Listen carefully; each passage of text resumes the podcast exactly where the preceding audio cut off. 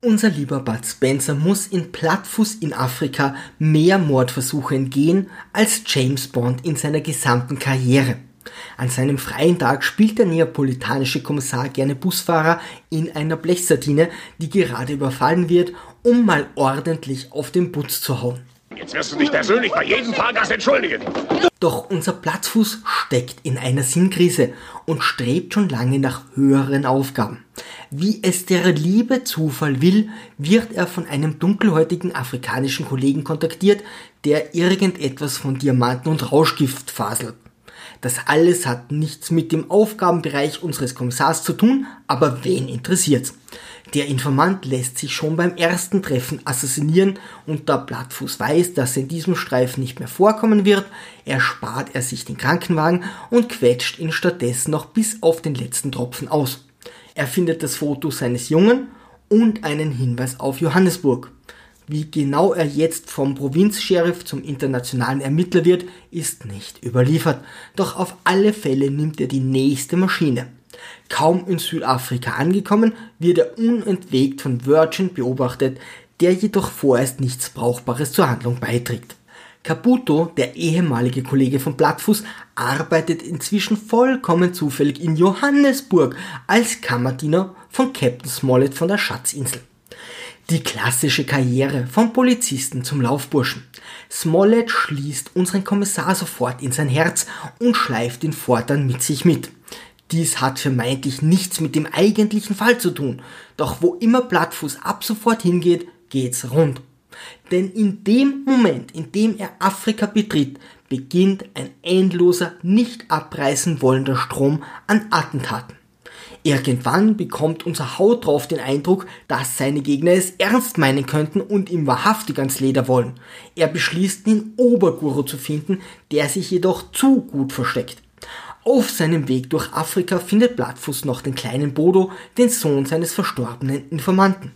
Der Zwerg reißt ständig aus, frisst wie ein Müllschlucker und treibt den lieben Kabuto in den Wahnsinn. Sympathisches Kerlchen.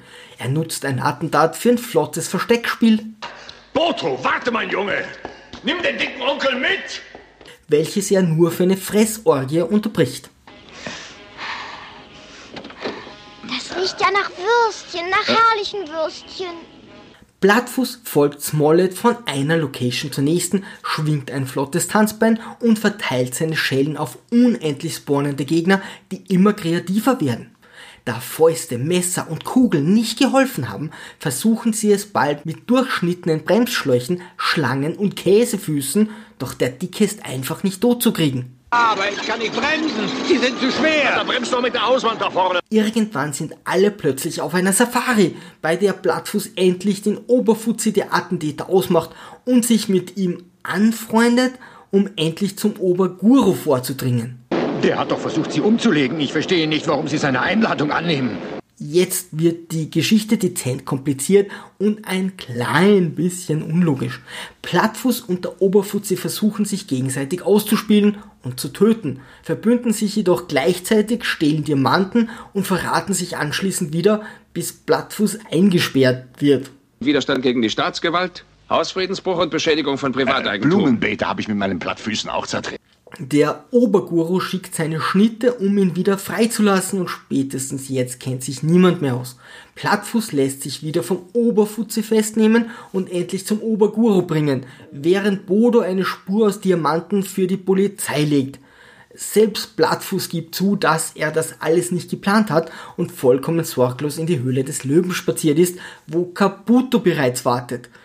Doch zum Glück ist da noch Bodo, der sie befreien kann. Es kommt zur obligatorischen Endschlägerei und der Auflösung des Falls. Halt. Es gibt nur noch zwei Charaktere, die für einen Überraschungsmoment sorgen könnten. Also mimt Captain Smollett den Oberschurken. Also der Hoshi, der Plattfuß überall hingeschleppt hat, wo auch überall etwas Zwielichtiges geschehen ist und der ihm auch immer wieder geholfen hat, was überhaupt keinen Sinn macht.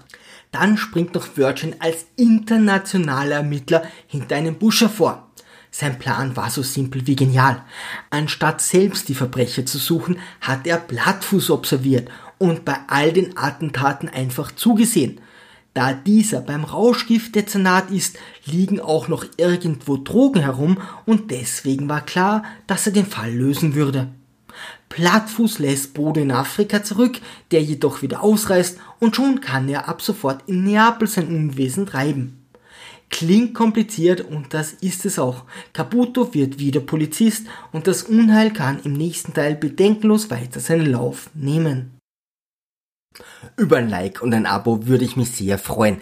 Liebe Kreativskeptiker, segeln wir straff halten und auf zum Horizont.